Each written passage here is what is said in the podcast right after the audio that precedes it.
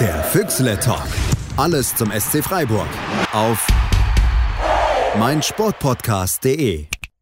Liebe Hörerinnen, liebe Hörer, herzlich willkommen zu einer neuen Ausgabe vom Füchsle Talk, dem SC Freiburg Podcast bei meinsportpodcast.de, dem ältesten SC-Podcast aller Zeiten, nicht nur was die Teilnehmer angeht. Ich habe heute ein paar Gäste bei mir. Das sind zum einen der Dominik Naab und der Philipp Schneider aus dem Studio München heute. Hallo, ihr beiden. Servus. Hallo. Und wir haben noch einen Gast, der auch gleichzeitig der Anlass ist, warum wir uns hier schon wieder versammeln und direkt nach der vorigen Folge gleich eine weitere raushauen.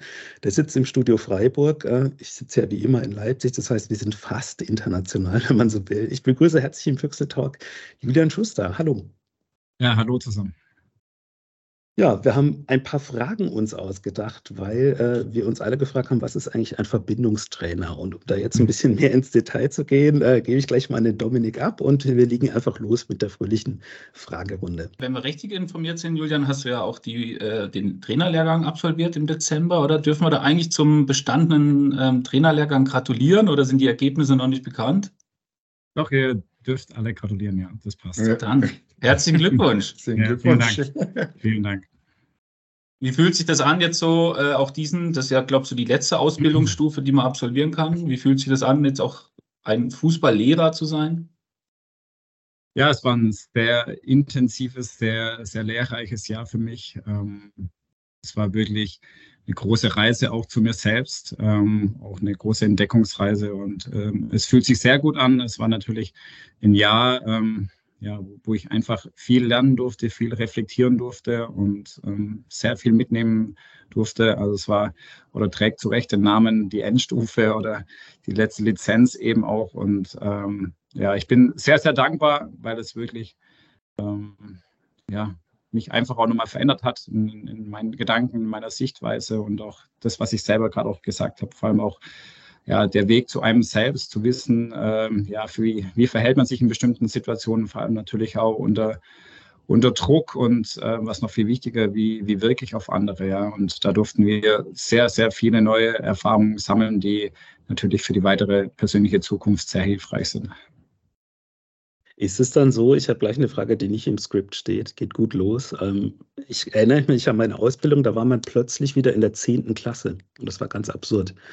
Ist es dann auch so wie in der Schule oder ist es ein Lehrgang und man hat nicht so äh, Blockschulunterricht und sagt, ja, gibt es Fächer und so weiter? Also ich kann mir unter dieser Ausbildung so, ist es eher praktisch, stelle ich mir vor, oder? Ja, sowohl als auch. Ähm, also wir hatten auch wirklich Momente, ähm, ja, klar, das hat sich jetzt auch nach Corona so ergeben, diese Erfahrungen hat man gemacht, dass man auch Hausaufgaben bekommt, das natürlich auch viel einfach online abwickeln kann und natürlich über eine gewisse Plattform und ähm, ja, vor allem was die Hausaufgaben angeht, äh, war es auf jeden Fall gefühlt wieder in der zehnten Klasse, was ja, ähm, ähm, dann die ähm, Hausarbeit angeht. Also wir haben jeder eine Trainervision geschrieben, wo auch wirklich ein, ein, toller Weg ist und auch schön was Schriftliches in der Hand zu haben, wo man sich, denke ich, wirklich auch äh, ja, äh, so die, die Karriere entlang auch gut orientieren kann, auch immer wieder reinlesen kann und auch selber ähm, ja, das niederzuschreiben, was, denke ich, jeder von uns irgendwie im Kopf hat. Ähm, auch da habe ich mich zurückgefühlt und natürlich auch ganz zum Ende einfach auch die Prüfungen, ne? einfach auch wieder diese klassischen Prüfungen zu haben, äh, wenn man es nicht mehr gewohnt ist, äh, ja, ist man dann doch auch wieder ein Stück weit angespannter und aufgeregter. Und ganz allgemein, wie war es so? Du hast ja nicht direkt nach der, äh, ja, nach deiner aktiven Karriere, ich finde das immer so einen lustigen Begriff, weil das wirkt ja so, wie wenn man in Rente geht, ist ja nicht so. Du hast ja mhm. relativ äh, bald als Trainer angefangen schon beim SC. Ähm, und das ist jetzt quasi, hast du selber gesagt, so ein bisschen die, ja, die Krönung und die Kirsche auf der Torte sozusagen. Ähm, Gab es dazwischen mal die Überlegung, was ganz anderes zu machen oder eine Auszeit zu nehmen oder auch einfach ähm, ja, zu überlegen, wie ist, wie ist die Umstellung vom aktiven Spieler ähm, zum Trainer? Also du siehst topfit aus, das kann man sagen. Ähm, da gibt es andere Sportler, die ein paar ich Jahre... Ich sehe nur mein Gesicht, das ist ein großen Vorteil. ähm, also das ist was, was mich tatsächlich interessiert, wie diese Umstellung war vom ja. aktiven Sportler zum, ja. zum Trainer. Ich muss schon sagen, also ähm, auch das Bewusstsein, mal Trainer sein zu möchten, hat mir absolut geholfen, eine Entscheidung zu treffen, als aktiver Spieler aufzuhören. Ne? So die, die letzten Jahre und natürlich ähm, auch mit der, mit der Situation, dass ich zehn Jahre einfach am selben Standort sein durfte ähm, und ich natürlich die Rolle hatte, die, die ich eben hatte und auch natürlich die Verbindung zum Trainerteam, habe ich natürlich auch gewisse Dinge am Ende als Spieler übernommen, die mit Sicherheit auch Aufgaben eines Trainers sind. Und da habe ich es einfach gespürt, dass es mir von meiner Persönlichkeit einfach auch liegt und dass es mir auch Spaß macht. Und diese Motivation zu sagen, ich gehe das jetzt an, hat mir sehr geholfen, ähm, auch zu sagen, ich beende meine Karriere, was im Nachhinein schon krass war, äh, wir hatten samstags das letzte Spiel gegen Augsburg, haben den Klassenerhalt geschafft und am Montag saß ich in der Fußballschule. Äh, das war schon ein Stück weit krass und man weiß ja, was so die Fußballmannschaften am Ende einer Saison da noch machen. Dann äh, fliegt man ins siebte Bundesland und äh, feiert da noch ein bisschen und da hat mir schon so ein bisschen äh, die, die Zeit gefehlt, gewisse Dinge, sage ich mal, auch zu verarbeiten. Das merke ich jetzt noch, äh, wenn man dann automatisch wieder schnell im, im Funktionieren äh, ist, dass da ich noch nicht alles äh, ein Stück weit aufgearbeitet habe, was aber auch okay ist. Ich glaube, das entspricht absolut auch meiner Persönlichkeit. Mir war es wichtig, dass es auch gleich weitergeht. Jetzt mit ein bisschen Abstand, das sind inzwischen doch auch schon dann im Sommer sechs Jahre. Ich glaube, ich wäre schon gut gewesen für mich persönlich, für meine Familie vielleicht auch ein halbes Jahr mir zum Gönnen, um einfach auch äh, einen sauberen Übergang zu finden. Aber das lässt sich natürlich auch jetzt nach sechs Jahren dann auch ein Stück weit einfacher sagen. Jetzt, wo so ein bisschen meine äh, mein neuer Weg dann auch so ein bisschen ähm, gezeichnet ist. Ähm, aber ich bin auch sehr dankbar über, über diese sechs Jahre, wo ich äh, zum einen hier im Verein unglaublich viel Neues lernen durfte und äh, eben auch durch die Trainerscheine von, von außen einen sehr großen Input erhalten habe. Wie ist denn deine ganz offizielle Bezeichnung? Weil wir konnten dich jetzt auch in der Vorbereitung auf die Sendung heute auf der Homepage tatsächlich unter den Trainerteams weder bei der ersten noch bei der zweiten oder der U19 finden. Ja. Wir haben auch schon so, ja, und jetzt einfach die Frage gestellt, ist, heißt du Verbindungstrainer oder Übergangstrainer oder wie würdest du dich selber auch ja. bezeichnen? Ich habe ja wirklich mit einem leeren weißen Blatt Papier begonnen. Diese Stelle gab es nicht davor. Das sehe ich äh, als großes Privileg. Ähm, ja, ähm, so oft hat man, glaube ich, dann in, in, im Arbeitsleben auch nicht die Möglichkeit, eine Stelle neu zu schaffen. Da bin ich wahnsinnig dankbar für, für das entgegengebrachte Vertrauen. Und ja, wenn ich jetzt auch sehe, was über die all die Jahre passiert ist, ähm, ist es wirklich, bin ich auch da sehr, sehr glücklich und dankbar dafür. Es war für mich oder ist für mich nach wie vor ein sehr großes, großes Lernfeld. Äh, inzwischen sind wir auch zu dritt, was Verbindungstrainer mhm. angeht.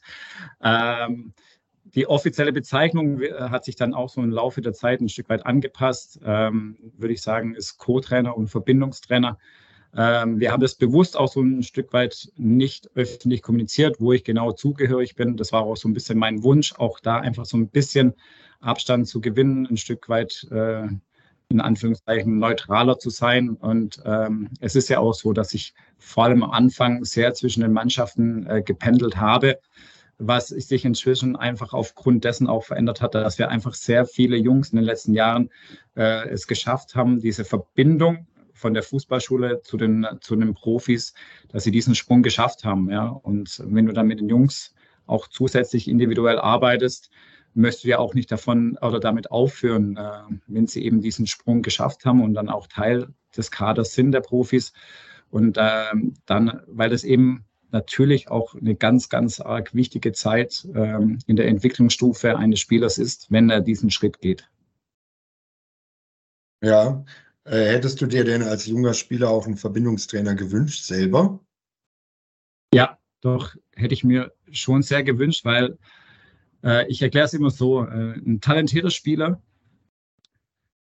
bekommt sehr viel Aufmerksamkeit äh, innerhalb ja, der, der Jugendjahre. Ähm, ein talentierter Spieler hat sehr viel Austausch mit, mit dem Cheftrainer.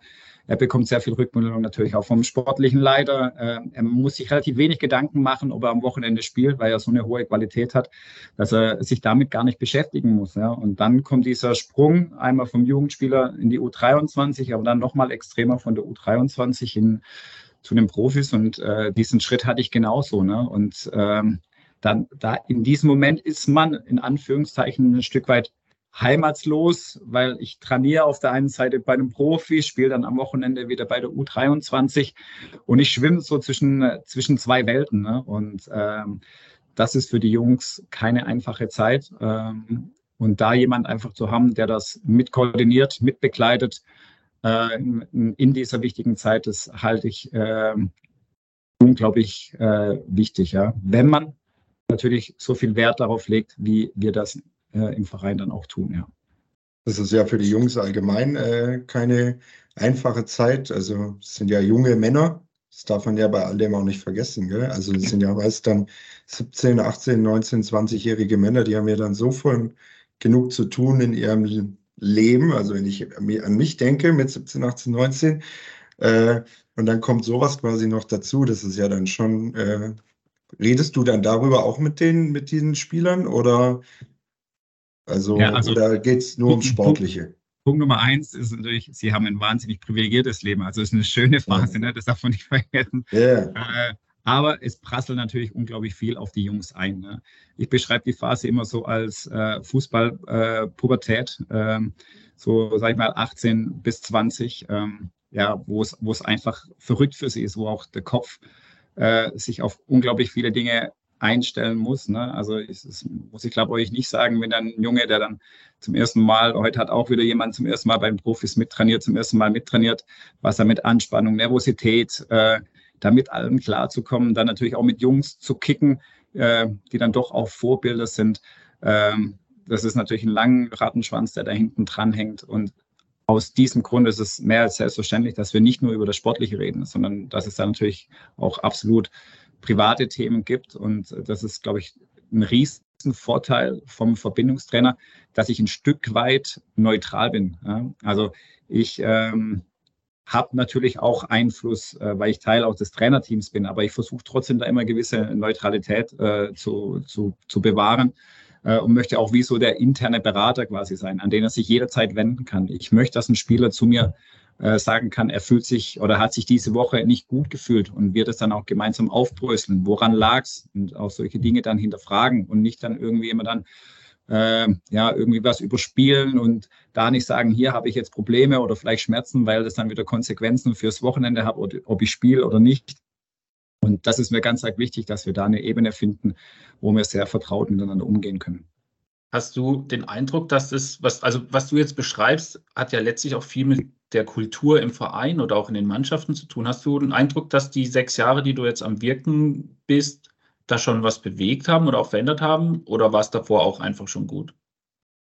Nee, ich denke schon. Ähm, klar, wenn wir jetzt die also wir, wir bewerten es jetzt nicht nur rein an den nackten Zahlen, aber wenn man jetzt einfach die Jungs anschaut, äh, wie viele dann den, den Sprung geschafft haben, dann äh, konnte ich sicherlich auch einen Teil dazu beitragen. Man muss trotzdem natürlich immer das Gesamte sehen. Ne? Und äh, viele Jungs sind ja wirklich von klein auf da, nenne ich jetzt einen Janik Heidel, nenne ich einen Noah Weishaupt, die in der U12 angefangen haben. Also das sind unglaublich viele Menschen beteiligt und haben ihren Einfluss äh, daran und haben daran mitgeholfen über all die Jahre, dass die Jungs hier im eigenen Stadion auflaufen können. Ja, das ist mir ganz arg wichtig. Ich bin da auch in einer sehr privilegierten Rolle am Ende einer langen Kette, wo ich die Jungs dann begleiten kann und sicherlich in, in diesen Schritten dann unterstützen kann. Aber es ist unglaublich auch viel schon, schon vorher passiert, ja.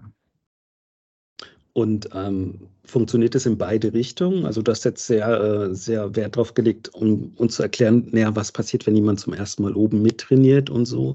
Das ist aber ja nicht immer so ein, so ein smoother Übergang, sag ich mal. Das heißt ja nicht, du trainierst einmal mit und nächste Woche spielst du. Du hast ja auch selber als Spieler die Erfahrung gemacht, irgendwann mal, ja, du spielst halt nicht jedes Spiel 90 Minuten. Ähm, oder ja, du spielst vielleicht nochmal in der zweiten Mannschaft. Ähm, ist, funktioniert das da auch besser, wenn man jemanden hat, der einem erklärt, warum das vielleicht so ist? Ähm, ja. Also wir haben jetzt einen Junior Adamo, der äh, am Sonntag in der zweiten Mannschaft gespielt hat. Ne? Ihm zu erklären, dass er nicht abgeschoben wird, sondern er seine Position bei den Profis verbessert, wenn er ähm, ja einfach Spielpraxis erhält. Und äh, das ist auch so ein Beispiel, wo viele Jungs im ersten Schritt nicht verstehen, weil es weil sie vielleicht in anderen Vereinen äh, ja, eine andere Erfahrung gemacht haben. Wir sehen das einfach anders. Ja. Wir haben die Jungs individuell im Blick und schauen, was ist für sie wichtig und hilfreich und äh, ähm, ja, jetzt, ich komme jetzt direkt gerade aus, aus, aus der Nachbesprechung von diesem Spiel. Das ist ja auch sowas, ne? Also der Junge geht runter, äh, kommt wieder her und natürlich ist manchmal so, dass dann das Trainerteam hier gar nicht so die, die Zeit hat, auch das alles aufzuarbeiten. Ne? Und das ist dann auch eine meiner Aufgaben. Ich bin dann natürlich am Sonntag im Stadion. Ich tue natürlich das Spiel im Nachgang aufarbeiten und bespreche es mit ihm, ja, dass es dann gleich wieder die Punkte im Training umsetzen kann. Ja? Und so entsteht dann Entwicklung und so gibt es natürlich auch dem Jungen ein Gefühl, dass er nicht in die zweite Mannschaft abgeschoben wird, äh, sondern dass wir seine persönliche Situation, sein Spiel, ähm, was dann unserem gemeinsamen Spiel dann hilft, einfach zu verbessern. Also ich stelle mir vor, dass das sehr äh, befriedigende Arbeit ist tatsächlich, weil man Fortschritte sieht auf der einen Seite. Ähm, auf der anderen Seite stelle ich mir auch einen Fußballtrainer so vor, ähm, der hat einfach immer das ehrliche Ergebnis am Spieltagswochenende so ist das Ergebnis. Hat geklappt oder hat nicht geklappt. Das hast du als Übergangstrainer logischerweise so nicht. Ist es was, wo man sich drauf einlassen kann oder ist es was, was auch aus dem Trainerkurs, den du jetzt gemacht hast, vielleicht nicht ganz so äh, gut vorbereitet werden konnte, weil es eben so ein Sondermodell ist, was es noch nicht überall gibt? Ähm, ja, also Natürlich schlagen da zwei Herzen. Auf der einen Seite schlägt immer noch das Ergebnisherz in mir, äh, absolut, äh, weil es natürlich auch Einfluss hat auf das andere Herz, was die, was das Langfristige, was die Entwicklung angeht. Ja. Und natürlich denke ich da auch, auch weiter. Ne? Für, für mich sind es zwei Schlagwörter, die mitentscheidend sind. Das ist einmal Geduld und einmal Arbeit. Ne? Das äh, gebe ich eigentlich jedem mit auf den Weg. Und bei Geduld spreche ich nicht über drei Wochen, sondern da rede ich manchmal von Jahren. Ähm, von Jahren, wo ich durch muss, wo ich arbeiten muss, wo ich mit Enttäuschungen umgehen muss. Und ähm, ja, das muss man erstmal hinbekommen und auch schaffen. Ja, und es ist keine Karriere so, die von die senkrecht nach oben irgendwie geht, sondern es gibt verläuft immer so wellenartig. Ne? Also ein Junior hat schon äh, Champions League Spiele auf dem Buckel, ja, und jetzt kickt er in der dritten Liga. Das musst du erstmal hinkriegen mit Anfang 20. Ja, das ist immer einfach ausgesprochen, aber ich glaube, das ist schon ganz wichtig, den den Menschen auch hinter dem Spieler zu sehen und auch die Gefühle, die Gedanken, das Umfeld auch zu verstehen. Ne? Das, da, da, arbeite ich auch immer dran und sage, du pass auf, zu Hause, klar, fragt jeder warum und jetzt zweite Mannschaft erklärt das, was das bedeutet, ja. Und auch für dich, das ist von Vorteil, ne? Und ähm, jeder nicht immer gleich versteht, ähm, kann ich maximal nachvollziehen, ja. Das heißt, man könnte eigentlich sagen, du hast deinen eigenen kleinen Kader, der in unterschiedlichen Mannschaften zu Hause ist beim SC. Also du hast quasi, wenn man so will, eine eigene Mannschaft, aber die spielen halt unterschiedliche. Das heißt, du könntest dir jetzt mal flapsig gesagt auch immer das passende Ergebnis dann zur Bestätigung raussuchen. Ah, das, schon, natürlich ist schon krass formuliert, so sehe ich es natürlich nicht. Äh, äh, was mir ganz arg wichtig ist, äh, ist, äh, ich schaue trotzdem komplett drauf. Natürlich schaue ich auf manchen Spielern individueller und vielleicht intensiver drauf. Aber wenn mir irgendwas auffällt und dann ist es egal, ob der dann auf 34 ist, dann werde ich auch was zum Chico ähm, oder zum Ecke sagen oder zum Kregel. Ähm, und das ist, glaube ich, ganz arg wichtig, ja, dass man nicht nur eben dann ich sehe es nicht so, aber wie du es jetzt gerade ausgedrückt hast, meine Mannschaft oder meine Spieler dann, sowieso nicht meine. Bei uns gibt es ein großes Unser oder ein großes Uns äh, und oder wir. Und äh, das, das ist, glaube ich, ganz arg wichtig, auch mit, mit dieser Stelle, dass man, dass man alle im Blick hat, ja. Ja, wo verbringst du eigentlich mehr Zeit in den, an den Plätzen am Dreisamstadion, in der Fußballschule oder am Europaparkstadion? Es war wirklich am Anfang ausgeglichen. Ich hatte es vorhin kurz erwähnt. Äh, ich hatte oder habe alleine damit begonnen. Deshalb war das sehr ausgeglichen. Das war eher auch natürlich ein Prozess für mich, erstmal zu wissen, an welchen Tagen macht es denn wo Sinn zu sein. Ne? Ähm, konnte mir ja keiner sagen, hey, am Dienstag macht es Sinn, da zu sein bei den Profis und am Mittwoch bei der U23. Und es äh, unterscheidet sich auch von Woche zu Woche. Ne? Es war auch für mich ein großes Lernfeld. Bisher war es immer so, dass ich am Sonntagabend von Lars Vossler eine E-Mail bekommen hatte als Spieler und dann war der Wochenplan da und du wusstest, okay, mhm. so ist es jetzt, ja. Und jetzt habe ich quasi drei Wochenpläne bekommen, musste da aus drei Wochenpläne erstmal meinen eigenen machen. Ne? Und äh, das war, das war die große Herausforderung. Ja? Jetzt ist es so, ich habe es vorhin kurz erwähnt, ähm, wir haben den Felix Roth noch dazu genommen und Johannes Flum. Jetzt sind wir zu dritt äh, und ähm, dadurch, dass in, inzwischen sehr viele Spieler einfach äh, ja, bei, den, bei den Profis im Kader sind, äh, habe ich jetzt einfach die Aufgabe, die Jungs oben zu begleiten. Und äh, so brechen wir das dann entsprechend runter, dass jeder eben für eine Mannschaft da ist. Und wir drei sind dann einfach in sehr engem Austausch, um die Spieler entsprechend abzudecken. Ja, da haben wir einfach die positive Erfahrung gemacht, dass das uns hilft. Und ähm, ja, dadurch auch mit dem gemeinsamen Erfolg eben, äh, ja, die Verbindung für die Jungs herzustellen nach oben, ähm, äh, haben wir da einfach diese Anpassungen dann auch in den letzten Monaten dann auch getätigt. Ja. Mhm. Darf der Nils bei euch auch mal hospitieren oder ist der nur in den Geschäftsräumen unterwegs bei der Geschäftsleitung und so? Wenn er seine Krawatte ablegt, ist er bei uns sehr herzlich willkommen. okay, cool. Ähm, für uns als Fans ist es ja total erfreulich, dass wir jetzt schon das zweite Jahr international spielen. Ähm, also auch wir waren jetzt alle drei in London dabei und haben auch, äh, auch in Belgrad und so waren wir unterwegs. Das ist immer ein Riesenabenteuer, macht große Freude. Wir trauen uns noch nicht so richtig, uns dran zu gewöhnen, obwohl es jetzt das zweite Jahr in Folge ist. So, und auch wir spielen ja, würde ich sagen, ja wieder um die internationalen Plätze mit, haben auch die Gruppenphase jetzt gemeistert. Und wir haben uns so die Frage gestellt, verändert es auch deine Arbeit als Verbindungstrainer, dass jetzt so das Internet, dass die internationalen Spiele ähm, gar nicht mehr so, ich sag mal, früher war es so, alle sieben Jahre schaffen wir es mal, mal international. Ähm, das war so für uns irgendwie die goldene Regel, alle international, äh, alle sieben Jahre mal UEFA Cup. Jetzt ist es zweite Jahr in Folge. Verändert es was für deine konkrete Aufgabe im Verein? Also erstmal vorneweg muss ich euch loben. Das spricht für euch, dass ihr wahre SC-Fans seid, wenn ihr euch noch nicht daran gewöhnt habt. Ähm, ich glaube, das ist ganz arg wichtig, dass, dass wir uns nicht daran gewöhnen, ähm, sondern ähm, ja, wir ganz genau wissen, zu was wir in der Lage sind. Und natürlich haben wir uns auf der einen Seite über eine gewisse Konstanz, die wir in allen Bereichen haben, auch genauso jetzt was, was die Spieler angeht, uns über die Jahre etwas erarbeitet, das es uns ermöglicht, auch sportlich erfolgreich zu sein. Das als selbstverständlich anzusehen, wäre absolut vermessen. Ja. Ähm, ich ja, muss nicht sagen, wie ausgeglichen äh, die Bundesliga ist, wie ausgeglichen die Spiele auch sind, wie eng die Spiele sind.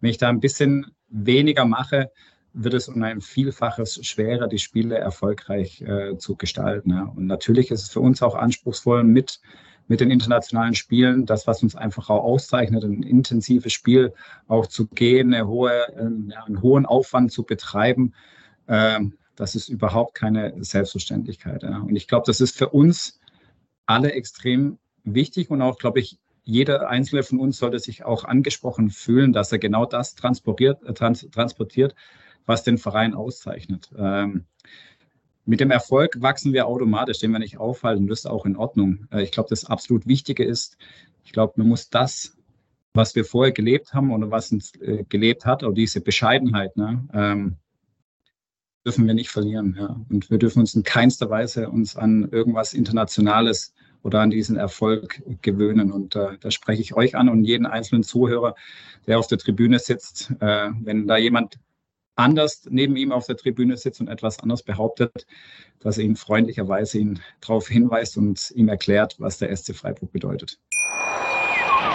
Wie baut man eine harmonische Beziehung zu seinem Hund auf? Puh, gar nicht so leicht. Und deshalb frage ich nach, wie es anderen Hundeeltern gelingt, beziehungsweise wie die daran arbeiten.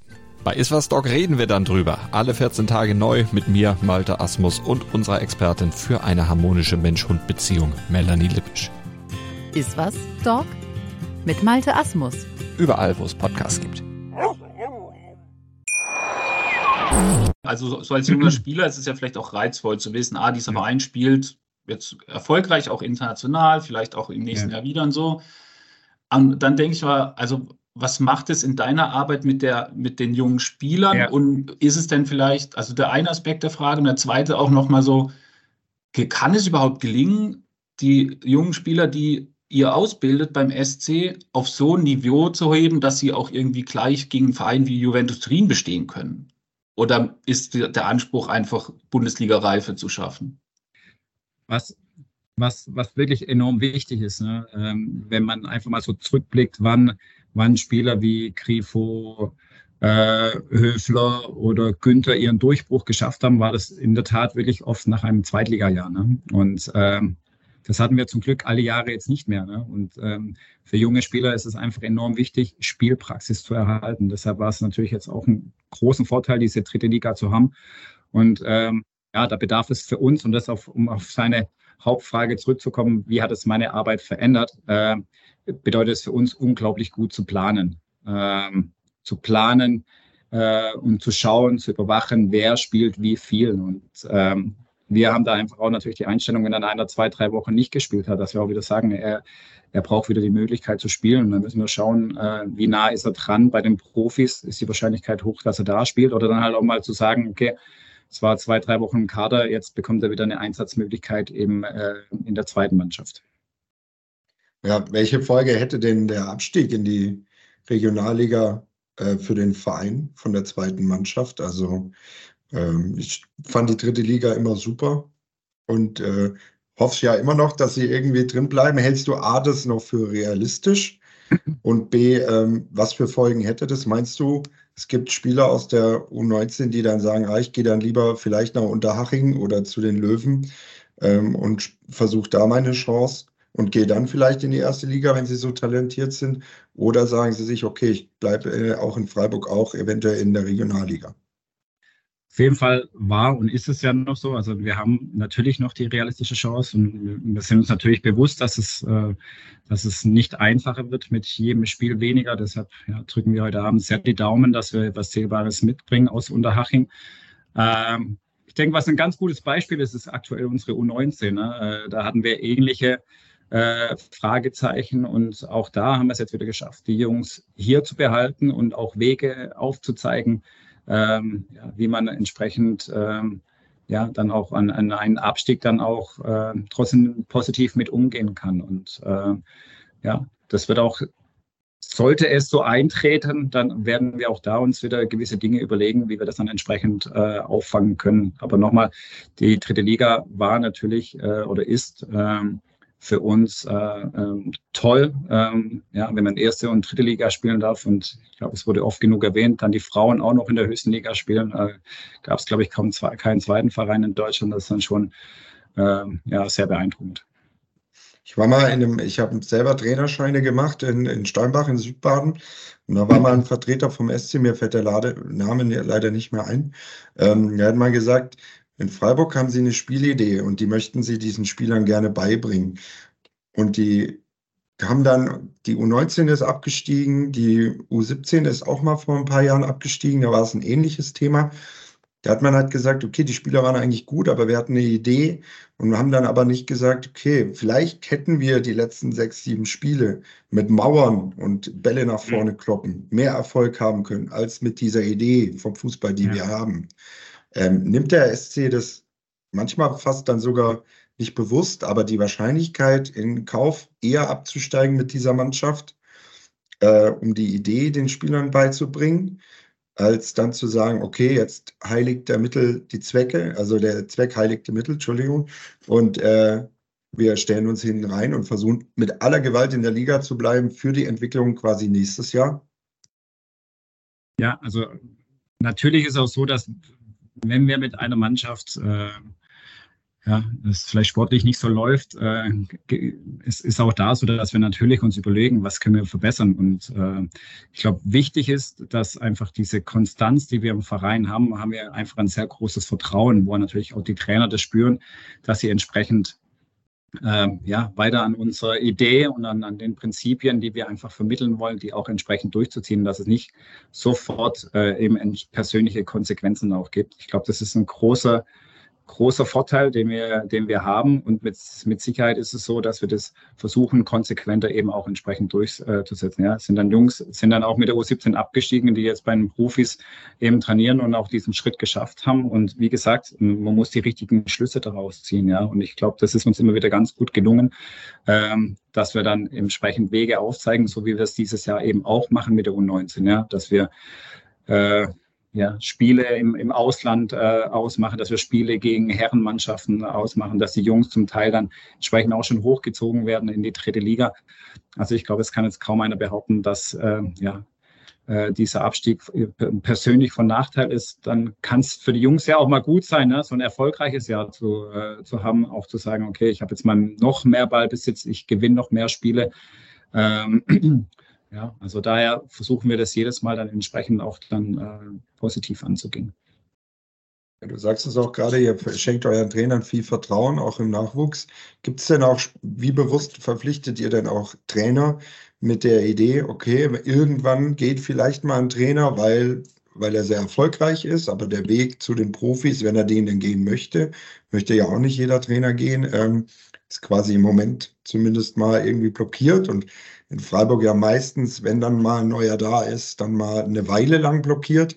Ähm, verpflichtet ihr denn auch Trainertalente mit der Idee, die irgendwann mal dann äh, in die nächste Stufe hochziehen zu können und in die zweite Mannschaft und dann vielleicht irgendwann mal für die Profis sollte der Fall mal auf, eintreten? Ja, ja, absolut, da genauso. Also wir, wir bilden Spieler aus, aber auch genauso Trainer. Und ähm, ich glaube, dass es wichtig ist, je jünger man ist, dass man, desto breiter man entsprechend auch ausbildet und äh, dass auch die Trainer, je, je höher es dann geht oder je älter der Altersbereich dann ist, ja, man auch ein Stück weit auch Freiheiten hat und auch diese Prinzipien auch ein Stück weit ähm, ja, ähm, freier ausüben lässt. Ne? Auch ähm, ist ganz gut, dass wir in, in, in Prinzipien denken. Das bedeutet nicht automatisch äh, dann auch was, was, äh, was die Grundformation angeht. Auch da haben wir ja eine gewisse Flexibilität und das bedeutet ja auch Ausbildung, ja, dass die Jungs nicht zu früh in irgendeine Grundformation irgendwie gedrängt werden, sondern auch da unterschiedliche Systeme spielen können. Das zeigen ja auch die Profis, dass man unterschiedliche Systeme spielen kann. Und äh, ich glaube, dass es äh, unglaublich wichtig ist, diese Flexibilität ähm, eben auch in der, in der Ausbildung zu wahren. Also wir, ich habe jetzt ein ganz gutes Bild gewonnen, so über deine Tätigkeit. Ähm, und wenn es für dich in Ordnung ist, stellen wir noch so ein paar Fragen dann, die da auch nochmal hinaus, drüber hinausgehen. Ähm, mhm. Oder auch be bewegen uns schon so ein bisschen in, gehen schon Richtung 90. Minute, würde ich sagen. Ähm, dieser Podcast hat ja seinen Ursprung so im Jahr 2013 genommen in Estoril in Portugal, also im Vorort von Lissabon. Da haben wir uns, oder die meisten von uns, äh, kennengelernt, auch ein paar, die jetzt heute nicht dabei sind. Ähm, und seitdem gibt es diesen Podcast in unregelmäßigen Abständen. Du warst damals auch im Kader ähm, ja. bei dem Spiel. Es war portugiesische äh, flüssige Sonne sozusagen. Also es war ja scheußliches Wetter in Lissabon, äh, was eher ungewöhnlich war. Wir hatten trotzdem großen Spaß äh, und wie wir es vorhin auch schon mal gesagt haben, waren wir jetzt auch äh, im letzten Jahr auch bei europäischen Spielen dabei. Jetzt unabhängig von deiner Rolle, äh, bekommst du ja da, oder hast du das damals mitbekommen, bekommst jetzt die europäischen Spiele mit. Kannst du irgendwie so einen Vergleich ziehen? Was hat sich äh, von damals zu heute auch verändert? Ähm, so, wenn man jetzt bei einem UEFA Cup oder, also damals UEFA Cup, jetzt Euroleague äh, teilnimmt, gibt es da irgendwie, was fällt dir da auf, wenn man das vergleicht? Ja, also ich, ich denke schon, dass es, äh, also wenn man, äh, wenn man die Europa League Phase von 2013 nimmt, äh, für uns einen anderen Stellenwert hatte, als es aktuell der Fall ist, beziehungsweise dann auch letztes Jahr der Fall war. Damals war es schon so, dass ähm, so eine witzige Anekdote, ne? aber mit, mit, mit Chris, äh, dass, dass viele Spieler einfach auch geschont wurden in der Europa League, um dann am Wochenende maximal äh, erfolgreich mhm. sein zu dürfen. Diese Erfahrung musste oder durfte ich auch machen, was aber auch jetzt mit ein paar Jahren Abstand maximal nachvollziehbar ist. Und wenn ich allein nur diesen Punkt nehme, hat sich sehr viel getan. Ne? Also äh, da können wir einfach auch äh, ja, anders reingehen in die, in die Europa League. Ähm, äh, natürlich auch, ähm, klar, dies, dieser Hype all die, die, die, letzten Jahre und auch natürlich diese Veränderung, äh, auch mit dem neuen Stadion ist es schon sehr, sehr viel passiert und auch natürlich die Unterstützung. Also, äh, wenn man es allein nur die Auswärtsspiele nimmt, was dann natürlich auch in Turin oder so passiert ist, ich meine, das, glaube ich, hätte keiner von uns sich erträumen lassen, dass wir in, ja, mit der großen Menge äh, dann eben dann auch uns auf die Reise machen, besonders natürlich auch Berlin. Äh, da kriege ich schon wieder Gänsehaut, wenn ich nur mhm, Berlin in den Mund nehme. Das zu sehen, das zu spüren, ähm, ja, ich glaube, da werden wir alle davon noch in weiter Zukunft davon berichten. Ja. Ich denke, dass das einfach der, der allergrößte Unterschied ist. Ja. ja. Stimmt, aber trotzdem, ich, ich habe jetzt alle Europa League-Reisen der letzten Jahre mitgemacht und äh, habe auch in den Vereinen wahnsinnigen Unterschied gespürt. Also diese, diese Diskrepanz zwischen dem ähm, Verein aus, der, aus Serbien, wie hieß er nochmal? Bakla, Bakla, Bakla Popola und dann spielt, genau, spielst du gegen West Ham. Das fand ich schon, schon enorm. Also auch im Stadion und allem drumherum. Das war so interessant anzugucken. Ja. Und äh, auch Piräus, das ist ja auch, das sind ja ganz andere Kulturen. Das ist äh, ja. schon wahnsinnig interessant und spannend. Warst du eigentlich ja. auch bei, bei diesen Spielen? Bist du dabei immer dabei oder ja. Ich ja. bin, ja, das, das hat sich auch so über die Jahre verändert, dass ich äh, quasi in der, in der, in der Spielanalyse von den Europa League-Spielen mit involviert bin. Deshalb bin ich da auch äh, auf den Reisen dann auch äh, entsprechend immer dabei oder bei den Europa League-Spielen. Und da gebe ich dir absolut recht. Und ich glaube, das ist auch das absolut Spannende, diese unterschiedlichen Kulturen, diese Vielfalt, diese unterschiedlichen Vereine kennenzulernen. Ne? Ähm, und da haben wir ja schon eine sehr interessante Gruppe auch, auch gehabt. Ne? Ähm, also ich, ich, ich finde Athen, also da, da ich glaube, da muss man dort gewesen sein, um zu spüren, was da abgeht, was der Fußball bedeutet. Dann Topola eben so diese auch, dieses einfach, dieses kleinere, dieses bescheidene und das ist ja einfach schön, auch diese Begegnungen und auch das, was sich da irgendwo auch zwischen den, den Mitarbeitern dann auch entwickelt. Das, das finde ich auch für unsere Mitarbeiter irgendwie dann schön, die dann sagen, hey, mit den Verantwortlichen war es ein total netter Austausch und ja, ähm, das ist ja auch einfach so eine, eine, Visitenkarte, die man auch abgeben kann und äh, dass man auch eben im Ausland dann entsprechend wahrgenommen wird. Und ähm, ja, das ist was total Schönes, das außerhalb des Fußballs dann auch nochmal so miterleben zu dürfen. Generell ist es ja spannend, einfach andere Kulturen, andere Länder, andere Städte, Menschen, irgendwie Charaktere dann irgendwie dann auch kennenzulernen und, und, äh, und da neue Begegnungen erleben zu dürfen. Kannst du das als Trainer mehr genießen denn als Spieler? Ist das, also, oder wie, wie soll, also es wirkt jetzt, was du beschreibst, höre ich von Spielern eigentlich eher selten, die sagen immer, sie sind halt im Hotelzimmer und sehen das Stadion und das war's. Ja. Also was, was der größte Unterschied ist, ne? also ich sage mal, unter der Woche mache ich als Trainer viel, viel mehr. Bin ich äh, gedanklich viel, viel mehr gefangen als, als rein jetzt auf, auf die Zeit äh, übertragen, was, was den Spieler angeht. Dann so unmittelbar am, am Spieltag, wir haben ja in, zum Beispiel letztes Jahr in Baku dann relativ spät abends gespielt, da hast du als Trainer eigentlich deinen Job getan. Ne? Also dann, äh, äh, da, da wird es dann, finde ich, geht die Kurve so ein bisschen nach unten und du kannst kurz so ein bisschen auch äh, gedanklich so ein bisschen nicht abschalten, aber der Plan steht, die Herangehensweise steht und da sind die Jungs natürlich äh, im Vergleich dann beginnen, äh, ja, in, in, den Tunnel zu gehen ne, und sich auf das Spiel zu konzentrieren. Und da kannst du als Trainer auch nochmal dann auch nochmal Kräfte sammeln und da, deshalb bin ich äh, ja früh morgens dann in Baku durch, durch die Stadt gelaufen und bin da, bin da 20 Kilometer durch die Stadt gelaufen. Das hätte ich als Spieler natürlich nie machen können, aber das hat mir unglaublich gut getan. Ja. Du kannst da trotzdem nochmal irgendwie den Plan durchgehen und die Gedanken, die du hast und kannst dann noch was vom Land mitnehmen. Ähm, aber ich habe da jetzt keinen Spieler mitgenommen, ja, der mich begleitet hat. Ja, ich war, ich war auch in Baku. Ich glaube, du hast deutlich mehr gesehen als ich. Weil ich glaube, ich war insgesamt 23 Stunden im Land, weil die Flüge das nicht anders hergegeben haben. Das war der ja, Wahnsinn. Ja. Äh, das war ein bisschen schade, aber trotzdem eine total spannende Erfahrung. Ja. Ähm, aber was ich letztes Jahr, das fällt mir auch ein, in Piräus so spannend fand, war, dass quasi direkt nach dem Spiel die Ersatzspieler fast eine eigene Trainingseinheit abgehalten haben. Das war, das habe ich noch nie gesehen danach. Also danach nie wieder. Davor ja. habe ich das noch nie gesehen. Ja. Das war wirklich, die haben ja fast dann, glaube fast sechs gegen sechs gespielt, weil noch zwei Torhüter dabei waren. Es war ja. total spannend. Also warum ist es dann um die Belastung für die Spieler? Jeder sieht auch die Sprints nach dem Spiel. Da haben die Spieler bestimmt auch immer richtig Bock drauf dann da. Gerade, gerade jetzt, wenn es kalt ist. Äh, aber müssen sie halt durch. Was ist denn der Sinn und Zweck davon? Ist es Belastung hochhalten ja. oder? Ich meine, äh, einfach was in der, in der Sportwissenschaft passiert ist, äh, da waren es in den letzten Jahren unglaublich große Schritte.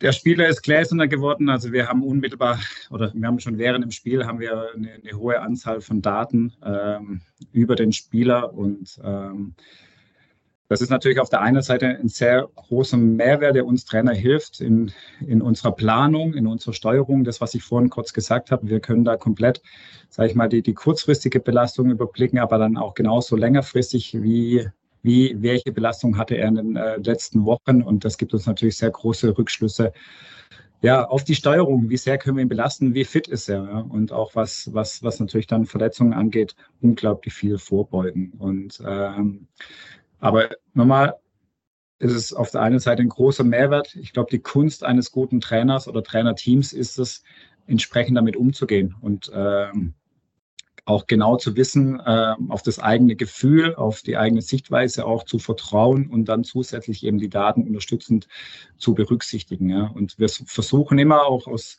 aus Sicht der Spieler individuell natürlich auch ähm, zu schauen, wie können wir es belasten. Baku war auch die Herausforderung mit der Zeitverschiebung.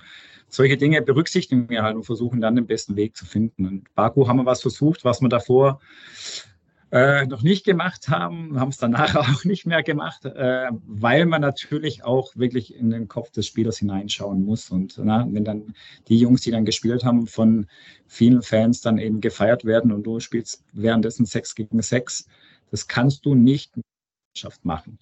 Punkt. Mit unserer Mannschaft, die ist so herausragend, dass wir es überhaupt versuchen konnten. versuchen konnten. Ja, wobei ich kann mich, ich kann mich daran erinnern, die wurden trotzdem gefeiert. Also, und das, das war, ist, ja dann, das ist ja wieder das Tolle dann, dass, dass, genau.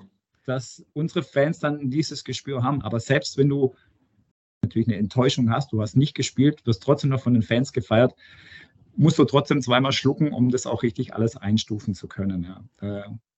Äh, toll von, von euch Fans, dass wir diese Unterstützung oder die Spieler diese Unterstützung erhalten. Auf der anderen Seite wissen es auch unsere Spieler dann auch zu schätzen und nochmal, unsere Jungs haben den Charakter und auch die Einstellung, dass sie auch genau wissen, warum wir dann eben auch solche Dinge berücksichtigen oder warum es dann entsprechend auch die Läufe nach dem, nach dem Spiel halt äh, zu machen gilt. Ja? Weil wir versuchen, jeder an seine persönliche Kante zu bringen, äh, dass er bestens vorbereitet ist für den Moment, wenn er dann eben wieder äh, ja, zu Einsatzzeiten kommt.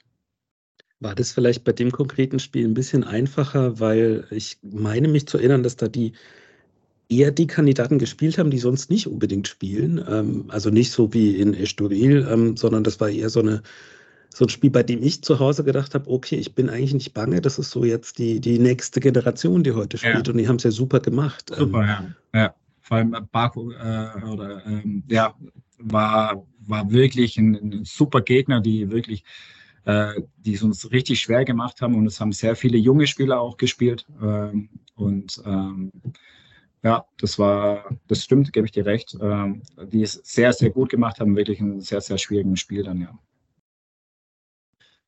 Ja, war ein bisschen weg vom Sportlichen. Sieht man dich auch hin und wieder im Fanblock oder hast du ähm, festen Platz am Spieltag im Stadion?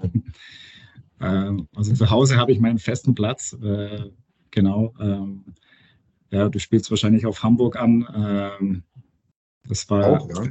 Ja, war sensationell. Ja. Das will ich nicht missen. Ja. Das war eine, eine, eine tolle Erfahrung. Aber also ich habe kein Problem damit, im Fanblock zu stehen. Das, äh, da spürt man den Fußball einfach nochmal anders. Und äh, das war absolut äh, schöne Erfahrung.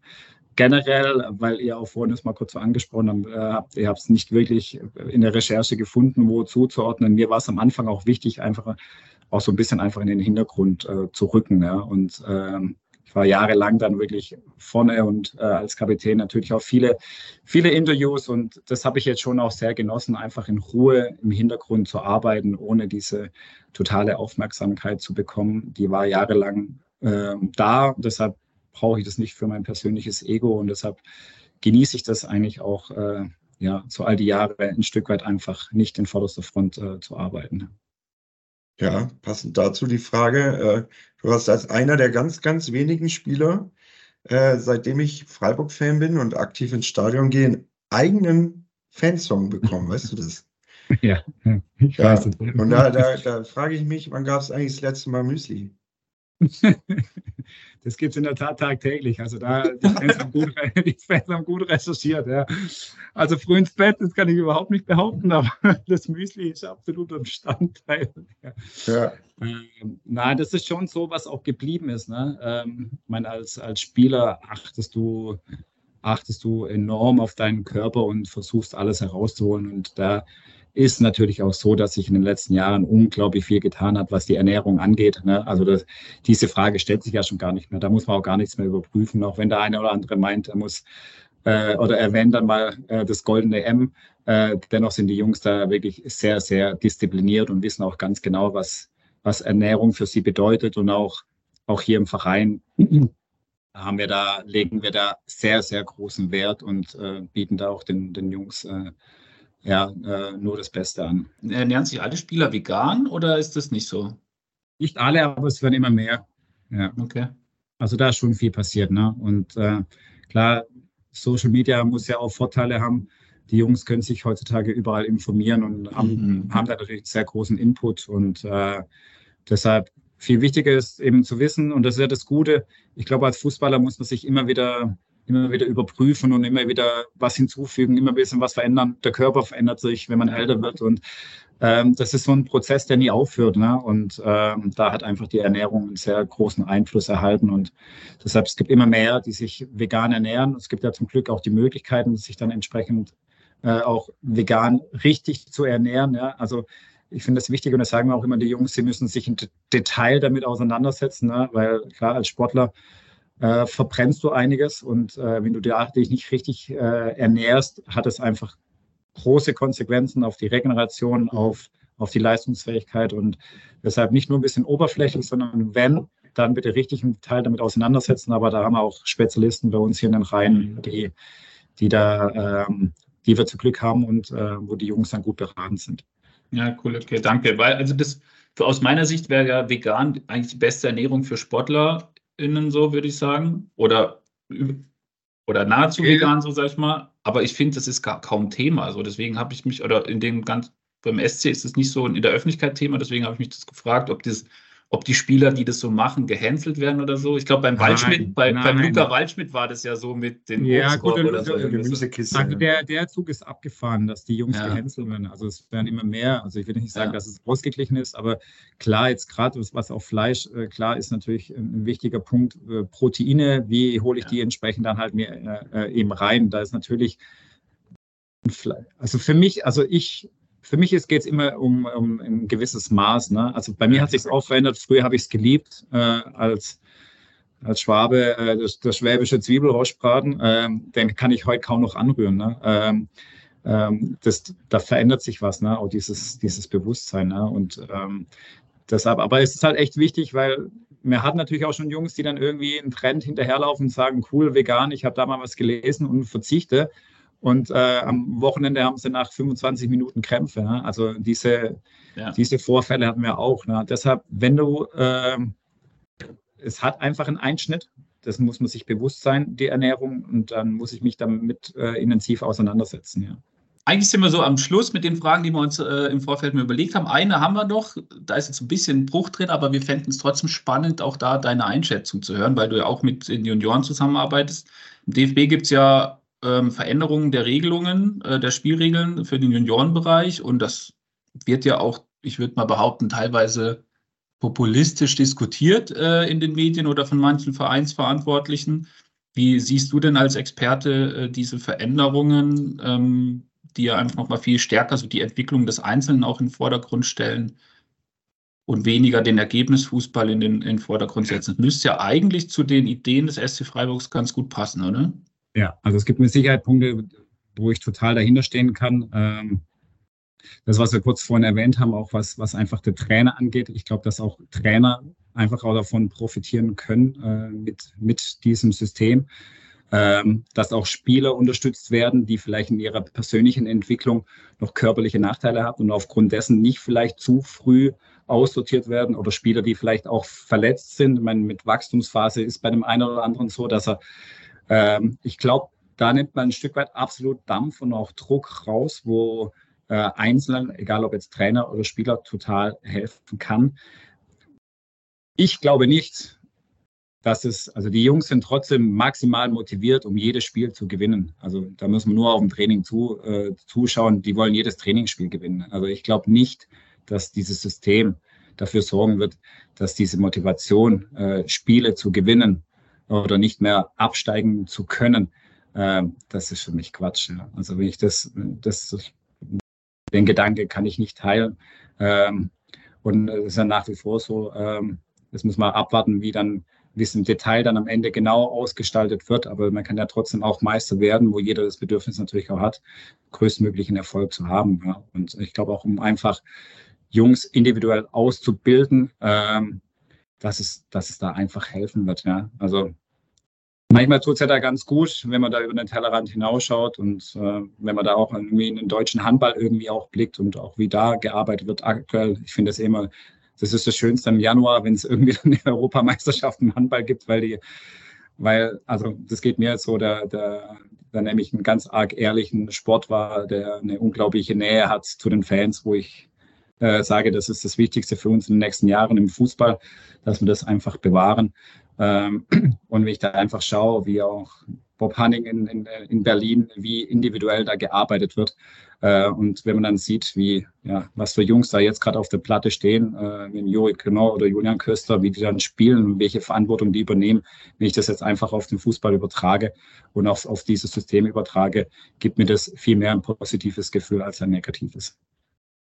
Ja, auch wen man einfach reinwerfen kann. Das ist tatsächlich vielleicht eine, eine, eine krasse Parallele auch ja zu unserem Verein im Speziellen, dass man ja gerade in dieser Saison vielleicht dann nicht total entsetzt ist, wenn da doch mal jemand verletzt ist, weil man so ein bisschen darauf vertrauen kann, da sind auch andere Leute, die, die wissen, was sie tun und man kann das da vielleicht für den einen oder anderen jungen Spieler als Chance sehen.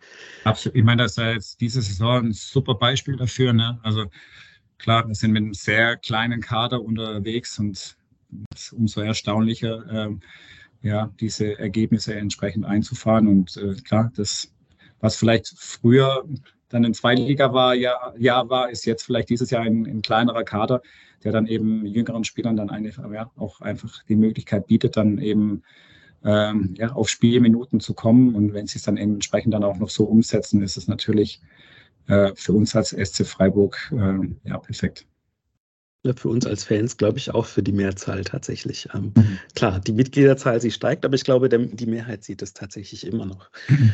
Ähm, vielen lieben Dank erstmal, also euch beiden für die Vorbereitung, äh, Philipp und äh, Dominik und dir, Julia, natürlich äh, dafür, dass du Zeit gefunden hast. Es war ein sehr schönes Gespräch.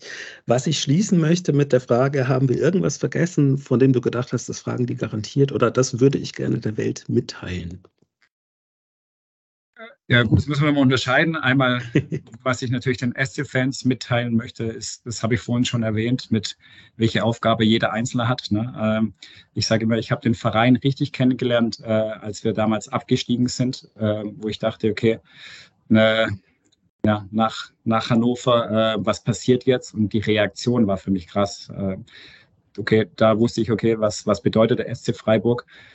Und das habe ich maximal in mir. Und ähm, das ist da sehe ich mich verpflichtet und deshalb werde ich jedes Mal, wenn ich die Möglichkeit dazu habe, irgendwas zu sagen, werde ich mich genau in diese Richtung äußern. Du sagst es, wir haben immer mehr Mitgliederzahlen. Nicht jeder durfte diese Erfahrungen mitmachen, sei es jetzt Europa League in Estoril oder dieser Abstieg. Und deshalb stehen wir in der Pflicht, eben das den Fans, die vielleicht auch noch nicht so lange dabei sind, einfach mitzuteilen, wer wir sind. Und nicht nur das, was wir aktuell, unser aktueller Erfolg, das ist nicht der SC Freiburg, das ist auch der SC Freiburg, das ist ein aktueller Teil von uns, aber wir haben eine ganz andere Geschichte. Ne? Und ähm, die dürfen wir nicht vergessen. Und auch mit neuem Stadion und mit äh, sportlichem Erfolg, äh, das bitte unbedingt bewahren, das möchte ich mitteilen. Und natürlich klar, was gerade aktuell politisch passiert, äh, Natürlich auch an alle SC-Fans, aber an alle, die zuhören und äh, das mitbekommen, äh, ja, erhebt eure Stimme, werdet laut und äh, verteilt es an, an, an alle, äh, die ihr könnt und überall, wo ihr was mitbekommt, äh, haltet zusammen und auch da vergesst nicht unsere Geschichte. Und äh, den Auftrag hat auch jeder Einzelne von uns. Das sind die Dinge, die ich einmal sportlich sowie politisch, gesellschaftlich an alle teilen möchte. Wunderbar. Das ist, glaube ich, das beste Schlusswort in der Geschichte des, in der langen Geschichte des Füchsle Talks. Und ich glaube, jeder, der bei uns mal als Gast war oder auch uns vom Team, wir können das alle, alles komplett so unterschreiben. Vielen, vielen herzlichen Dank. Ähm, wir sehen uns im Fanblog, habe ich da rausgehört, irgendwann bei Gelegenheit. Ähm, Dominik Philipp, wir sehen uns sowieso irgendwann äh, im Fanblog auf irgendeine Art und Weise. Und ich gehe am Samstag erstmal zur Frauenmannschaft in Leipzig und bin vermutlich der Fanblog. Mal schauen, was passiert. Ich bedanke mich, das war der Füchsle Talk, die zweite Folge schon in diesem Jahr. Verrückt, äh, wenn wir diesen Takt halten. Ja, das wird was. Mal schauen, wie es wird. Bis zum nächsten Mal. Ciao. Wie baut man eine harmonische Beziehung zu seinem Hund auf? Puh, gar nicht so leicht. Und deshalb frage ich nach, wie es anderen Hundeeltern gelingt, beziehungsweise wie die daran arbeiten. Bei Iswas Dog reden wir dann drüber. Alle 14 Tage neu mit mir, Malte Asmus und unserer Expertin für eine harmonische Mensch-Hund-Beziehung, Melanie Lippisch. Iswas Dog? Mit Malte Asmus. Überall, wo es Podcasts gibt.